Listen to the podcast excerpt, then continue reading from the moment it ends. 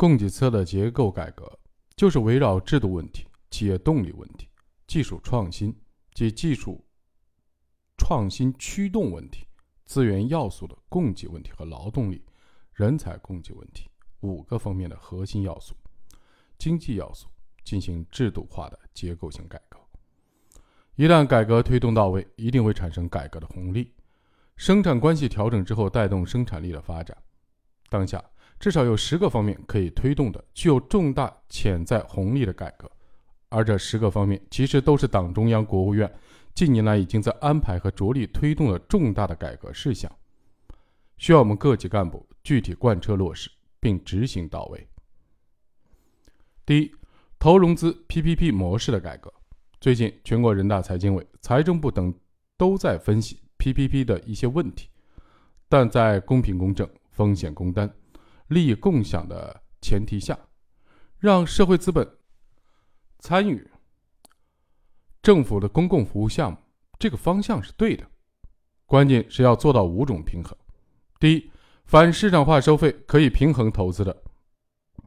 比如高速公路项目就完全放开，由市场的主体来做；第二，反档期的收费较低，暂时平衡不了的。像供排水、停车场等项目，都可以通过逐步调价的措施，使项目最终形成投入和产出的大体平衡。第三，凡是有政府提供的公共服务不能收费的投资项目，要通过政府采购、分期付款的方式，把一次性的投资变成长周期的公益服务来采购，以时间换空间，形成长周期的投入产出平衡。第四。凡是特别大的投资项目，比如地铁项目，没有条件以采购方式推进运作的，政府就应以地铁站加盖物业等措施，配置相应的土地资源，使其平衡。第五，对土地开发、整治等收益很高的公共服务项目，政府要限定投资者的收益额额度，不能损害公共利益，否则就是搞利益输送。在推进中，要注意严防五种问题：一是防范行股实债的 PPP，让政府背上高息的债务；二是防范投资方在实际的经营中乱收费，加重老百姓的负担；三是在一个地区要统一相关实施的标准，防止同类项目不同标准；四是防范灰色交易。PPP 项目往往集土地转让、项目招投标、资产收购兼并于一身。必须按规范的程序操作，确保交易公开、行为规范、程序合法。五是防范项目遇自然灾害等不可抗力的因素，如果影响到项目的正常运转时，政府应及时施以援手，绝不能出了问题撒手不管。有了这些规矩，PPP 项目就能够有效推进，既不能让投资者吃亏，政府也不吃亏，群众也不加重负担。第二。改革财政资金的分配方式。过去我们主要是采取审批制的拨款方式，对产业的发展进行补贴，并通过相关部门分配给一个个项目。每年国家财政拨款有几千亿元，重庆也有上百亿元。这种体制和机制往往造成了三种后果：一是资金闲置，结转结余的资金沉淀多；二是资金使用效果怎么样，不好评估。三是审批的权力过于集中，企业跑步前进，一不当心会出现很多的灰色交易。这种问题如果不在源头上缩小审批权，从体制和机制的源头上消除腐败的土壤，仅仅靠你监督我，我监督你，或者靠各委办局的工作人员两袖清风、自我约束，解决不了根本问题。一旦出问题，往往一抓抓一窝。如果把这些资金用来设立产业引导股权的投资基金，一是会产生一比三或一比四甚至更高的杠杆比，撬动社会的资本跟进；二是交由专业的基金团队管理，政府的工作人员不再直接的参与具体的管理和运作，减少政府的审批；三是发挥基金市场化运作的机制，推动资源配置按市场的规则、市场价格、市场竞争，实现效益最大化和效率的最大最优化。四是市场的资金要追求效益，也会提高财政资金投资收益。三年前，重庆把财政投入产业发展的三分之一左右的资金拿出来做产业引导股权的投资基金，现在已经发起设立专项基金二十四支，总规模达到两百四十亿元。在推进中，要用负面的清单防范风险：一是不能政府派官员操控 GP 团队，否则就等于政府自己搞了几个公司；二是不能政府基金到位了，引入了市场资金拉不过来，变成了政府资金。单打一的干，三不能把不符合私募投资基金管理要求的机构和资金拉进来，资金必须干干净净。不能搞众筹，不能搞乱集资，不能搞股转债、债转股，不能搞信托融资、银行资金等所谓的通道业务。四是投向上，不能参与市场投机，主要搞企业投资、股权投资，不炒房，不炒外汇，不炒股票，更不能变成融资贷款公司。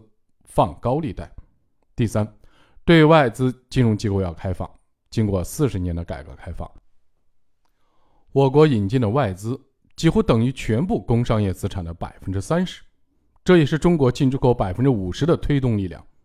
但是，我们在金融领域的基础性的制度开放不够，目前的外资金融机构只占整个中国金融资产的百分之一。我们在三个方面的开放度有限。首先，外资不能办某些类别的金融企业，或者不能展开某些新业务，这是市场准入的门槛问题。其次，即使准入了，还有股权比例的限制。第三，即使工商注册登记了，还有营业范围的限制。由于各类限制过多，一些外资银行跟一个办事处也没有多大的区别。中央高度的重视这件事。从去年四月份到现在，中央有关方面的四个部委——国务院金融稳定发展委员会。中国人民银行、银保监会和证监会相继出台了六十四条很具体的开放性的规则，其中有二十四条是很是关于市场准入的，有十一条是关于股权比的，有二十九条是关于经营范围的。准入类方面强调，在准入前给予外资同等国民待遇；股权方面可能会逐步的让外资控股甚至独资设立境内金融机构；营业方面。则放开各种各样的业务的许可，这六十四条到位的话，相信今后几年会有一波非常热闹的外资金融机构进入中国的潮流，有可能一年带进来几十亿、几百亿美元，十年时间就有几千亿美元的资本金，会带来上万亿美元的运行资金。如果转化成人民币的话，那就会产生七万亿、八万亿元的人民币资产，增加了金融供给侧的力量。到二零三零年以后。外资金融机构占中国全全部的金融资产的比例，从现在百分之一点几增长到百分之十以上，是完全可能的。第四，开拓服务贸易领域。我国进出口的货物贸易从一九七九年的两百多亿美元，增加到去年的四点三万亿美元，并有四千亿美元的顺差，成就斐然。但是我们在服务贸易领域尚未充分的发挥潜力。目前一年一般是七千五百亿美元的左右的规模，逆差三千亿美元。服务贸易每一百亿美元营业额有百分之七十左右能够形成增加值，货物贸易一百亿美元的营业额只有百分之二十五左右的增加值。我们服务贸易加货贸易一共是五万亿美元，顺差只有一千亿美元，用增加值来算的话，我们还是亏的。全世界一百多个国家的服务贸易逆差加起来一共七千亿美元，我们就占了三千亿美元，约百分之四十，逆差过大。其次，我们现在做的两千多亿美元的服务贸易的出口，大部分是劳动密集型的，我们缺少资本密集、技术密集和高附加值的品种。再次，中国的货物贸易运行过程中必然伴随服务贸易业务，比如保险、清算、结算、物流，大部分被境外企业做了。我们因为缺少自由贸易的制度安排，使得这一块做不大。党中央、国务院在党的十八大以来推出的自由贸易试验区，就聚焦贸易自由、投资自由、资金流动自由、物流仓储自由、人员就业流动自由、数字贸易自由六个方面。服务贸易业务可以有几十个大类，两千多个小品种，这些都跟这六个自由有关。自贸试验区的探索，为中国解决服务贸易的瓶颈短板创造了条件。将给中国的服务贸易带来发展的春天。十年、十五年以后，相信中国的服务贸易可能从现在的七千五百亿美元翻一番，达到一点五万亿美元，甚至翻一番半，达到两万多亿美元。如果那个时候逆差不是扩大一倍，而是缩小了一半，也许就一两千亿，这将给中国经济带来几个百分点的红利。中国在进出口贸易上，今后十年真正的动力、红利、高质量、高效的业务体现在服务贸易上。第五，降低个人所得税。按国际惯例，个人所得税率一般低于企业所得税率。我国的个人所得税率采取的是超额累进税率与比例税率相结合的方式征收，工资和薪金类为超额累进税率百分之五到百分之四十五，最高边际税率是百分之四十五。这是在一九五零年定的，当时我国企业所得税率是百分之五十五，个人所得税率定在百分之四十五有它的理由。现在的企业所得税率已经降到百分之二十五。个人所得税率还保持在百分之四十五，明显高于前者，也高于大多数国家百分之二十五左右的水平。从实际的运行来看，一是使一些收入来源多元的高收入群体以潜在企业不拿工资，或工作在大陆，工资在海外，还有以发票抵账、多次少量领工资等各种各样的方式规避纳税；二是对吸引高端人才非常不利，许多跨国公司。在亚太区的收入一半以上来自我国大陆，但其亚太总部大部分设在中国香港、新加坡。主要的原因之一就是我国的个人所得税的税率过高。三是工薪阶层，尤其是专业技术人才，成为个人所得税收入的主力军。这一占比目前已升至百分之六十以上，和发达国家形成鲜明的对比，抑制了消费需求，也不利于中等收入群体的壮大。四是我们背负着个人所得税。高税率之名，却没有带来相应的高税收。二零一七年，我国个人所得税实际征收的总额只占总税收的百分之七点七，远低于发达国家的百分之三十，发展中国家百分之十五左右的水平。如果参照发展中国家水平以及我国企业所得税水平，将最高百分之四十五的个人所得税率下调到百分之二十五，不仅不会减少税收，反而有助于扩大税源。完全可能将个税占比由百分之七点七提高到百分之十五，增加上万亿元的涵养潜力。第六，农民工落户城市。二十世纪八十年代农村承包制改革释放了劳动力到城里，产生了轰轰烈烈的城市化过程，这是巨大的劳动力释放。但是在农民工的问题上，有一件事情目前各个地区还没有做到位，这件事就是党中央、国务院十八大以来大力提倡的。中央提到的“十三五”，末要实现两亿农民工就地落户城区，其中有一亿在沿海的城市落户，一亿在内地城市落户，还有非常重大的战略意义。中国目前还有近三亿农民工不能落户城区，使得这三亿农民工的劳动寿命减少一半。我国城市职工一般六十岁退休，农民工一般干到四十五岁左右，年龄再大，沿海城市的企业一般就不招聘他了。他本来可以干到六十岁，现在只能干到四十五岁，少干十五年，就等于就业的工龄少了三分之一。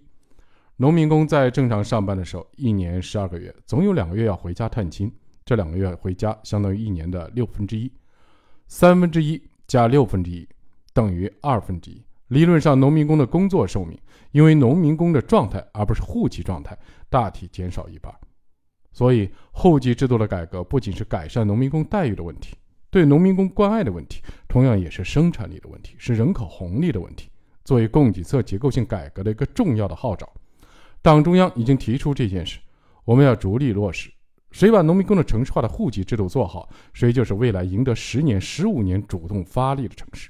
哪怕你在这个城市现在有一千五百万人，里面有九百万农民工，如果不做好这件事儿，农民工今后十年不能落户，可能十年以后就有五百万人被别的地方吸收了。一千五百万人口的超级大城市可能变成八九百万，变成二等级的城市，这是供给侧结构性改革有重大红利的措施，地方应该把它当做重大的措施，狠狠地抓一下。第七，延长女性的退休年龄，妇女从二十世纪五十年代起退休比男士早十年，五十岁一过就退休了。她要比男士提早十年拿养老金，一个月一千多元，一年就是一万多块，十年就是十万多块。他少交十年养老金，每个人在岗就要交养老金，差不多一个月一千多块，一年一万多块，一进一出，一年两万多块，十年二十多万元。以六亿城市人群来算，有三亿妇女，三亿乘以二十多万就是六十多万亿元，分摊到四十年，每年相当于增加一万亿元的养老金，必将缓和很多省份的养老保险资金紧张的情况。实际上，妇女的寿命平均比男士高五岁。你如果问她自己不愿意、愿不愿意上班，大多数愿意上班。在法律意义上，应该形成六十岁同工同酬、同年龄退休。如果以后想要延长退休年纪，男性和女性共同从六十岁延长到六十五岁，把这件事改好了，不仅一年产生一两万亿元的红利进社保，而且还能多几亿妇女十年的工作，产生了劳动力的红利。第八，降低运输成本。中国所有的货物运输量占 GDP 的比重是百分之十五，美国、欧洲都在百分之七，日本只有百分之五点几。我们占百分之十五，就比其他国家额外多了几万元的运输成本。中国交通运输的物流成本高，除了基础设施很大一部分是新建投资折旧成本较高以外，相当大的部分是管理体制造成的。由于我们的管理软件、系统协调性、无缝对接等方面存在很多问题，造成了各种物流成本太高。在这个问题上，各个地方、各个系统、各个行业都要把这个问题重视一下，协调一下。人家百分之七。咱们哪怕降到降不到百分之七的 GDP 的占比，能够降到百分之三到百分之四的占比，就省了三万亿到四万亿元。举一个例子，我们有十几万千米的铁路，这些铁路花掉近十万亿元的资金，却只运输了中国全部货物的百分之六，其余的百分之九十四，汽车大体上运了百分之八十四到百分之八十五，飞机、轮船、管道运输也运了一些，因为把货物运到火车上很麻烦。大家就把东西装上汽车，上千公里开出去。汽车烧的是油，火车烧的是煤。汽车的运输成本是火车的三倍。我们几十年开发区修的公共设施叫七通一平，但七通里没有铁路通。以前有一个规矩，只要一个企业有几十亿元的产值，火车就要开到厂里去。现在几百亿元的企业货物运输全靠卡车拉，这是不对的。美国的铁路是一百多年前造的。美国现在的货物运输量有百分之二十是铁路运的，这就是节约。在这个意义上，我们有很多的浪费。第九，改革住房公积金制度。公积金是社会公共福利系统的阶段性产物，其产生也有它特定的历史环境和国家环境。该制度是当年上海向新加坡学来的。二十世纪九十年代初，我国房地产还没有市场化，当时上海人均住房面积只有七平方米。全部靠政府和企业来造房子，不可行。于是就学习新加坡住房公积金经验，相当于职工们搞了一个互助金。这个互助金，个人缴百分之六，单位缴百分之六，资金集在一起，为企业造公房提供低息贷款。这在当时还没有商品房、没有银行按揭的情况下，有着积极的意义。但从1995年起，商业银行开始提供房地产按揭贷款。人们首付付完，剩下的百分之七八十是商业银行按揭贷款。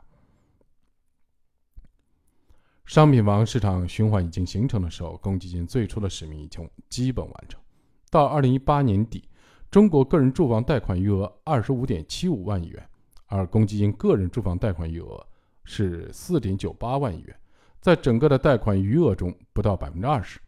其为人们购房提供了低息贷款的功能。完全可以由商业银行按揭贷款来解决。我国企事业单位现行的五险一金综合费率达到百分之五十五，已是世界之最。其中公积金为百分之十二，养老保险率为百分之二十八，医疗保险百分之十二，工伤保险、生育保险各种小险种加起来约为百分之三，一年一万多亿元。目前已经累计达到十四点六万亿元的规模。目前的公积金运行体系。至少存在以下几方面的问题：一是覆盖面不广，缺乏公平性。公积金政策从二十世纪九十年代开始试水，到现在二十多年过去了，它才覆盖了三分之一的城镇职工。二是保值增值不到位，收益很低，再加上公积金中心的运行成本实际上是一笔负利息的资产。三是十多万亿元的资本长期的闲置，丧失了长期资本资源优化配置的功能。和公积金功能相对应的是世界各国普遍实行的年金制度，两者之间三个相同：一、资金来源相同，都是按照职工的工资的基数的一定比例由企业和职工交纳；二是公积金和年金只是个人账户，没有养老、医疗基金的统筹账户，全部归集资金都进个人账户；三是到了退休那一天，个人账户积累的资金都可以全额提取。基于此，公积金和年金完全可以。合二为一，一方面，年金有国际通行、国家规定的理财方式，使职工的基金收入在十几年、二十几年中至少增加一倍以上；另一方面，年金作为资本市场的长期资本，能使中国股市更加健康发展。建议改革公积金制度，建立新的年金体系，一是将现有已经累积起来十四点六万亿元的公积金直接转化成企业的年金。并拓宽企业年金投资的资本市场的机制和通道，确保公民已缴存的公积金的收益只增不减。二是对已经发生的公积金贷款，可以按照老人老方法存量公积金贷款保持不变，直到按多期还清贷款为止。三是将企业原本帮职工缴纳的百分之六公积金，转变为企业给职工缴纳的百分之六企业年金。职工也按同样的比例继续缴纳。四、加大税收的优惠力度，将政府对公积金缴予给的税收制度平行移到年金制度中，鼓励企业为职工建立企业年金制度，提高普惠性，从而为健全我国养老保障体系提供有力支撑。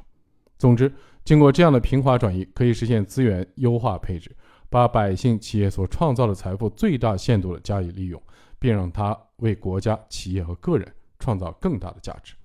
第十，有效的配置城乡土地资源。由于城市用地具有集约性，一个农民在农村的宅基地等建设性用地平均是两百五十平米，在城里的建设用地平均是一百平方米。全世界城市化的过程中，不管发达国家还是发展中国家，由于城乡的变迁、人口的急剧。农村的宅基地等建设性用地会大幅度减少，使得农村的耕地数量相对增加，所以没有出现耕地短缺的问题。但我们的农民是两头占地，他到城里算一拨人，但是到农村里宅基地还是留着的，我们的耕地因此短缺了。宏观上，城乡的资源没有流动，没有配置，这就造成了我们耕地短缺、住宅用地少、土地供应成本高，整个城市的房价也会高。这里有一个城乡建设用地指标增减挂钩总体平衡的问题。如果一亩宅基地的指标是二十万元，一亿户家庭大概是七千多万亩的宅基地，如果有一半实现了城乡之间增减挂钩的转换，就是三千五百万亩。一亩地二十万元的话，就是七万亿元。这是农民的一笔原始的资本。在这个过程中，只要守住了国家法律规定的三个红线：第一，不能把集体所有权变成私有产权；第二，守住耕地的红线，把宅基地变成耕地，把耕地变成城市的建设用地，增减挂钩，形成平衡；第三，维护农民的利益。这个过程就能使农民因宅基地这个指标转换增加十几万元、二十万元，形成有效的周转。这也是供给侧的结构性改革。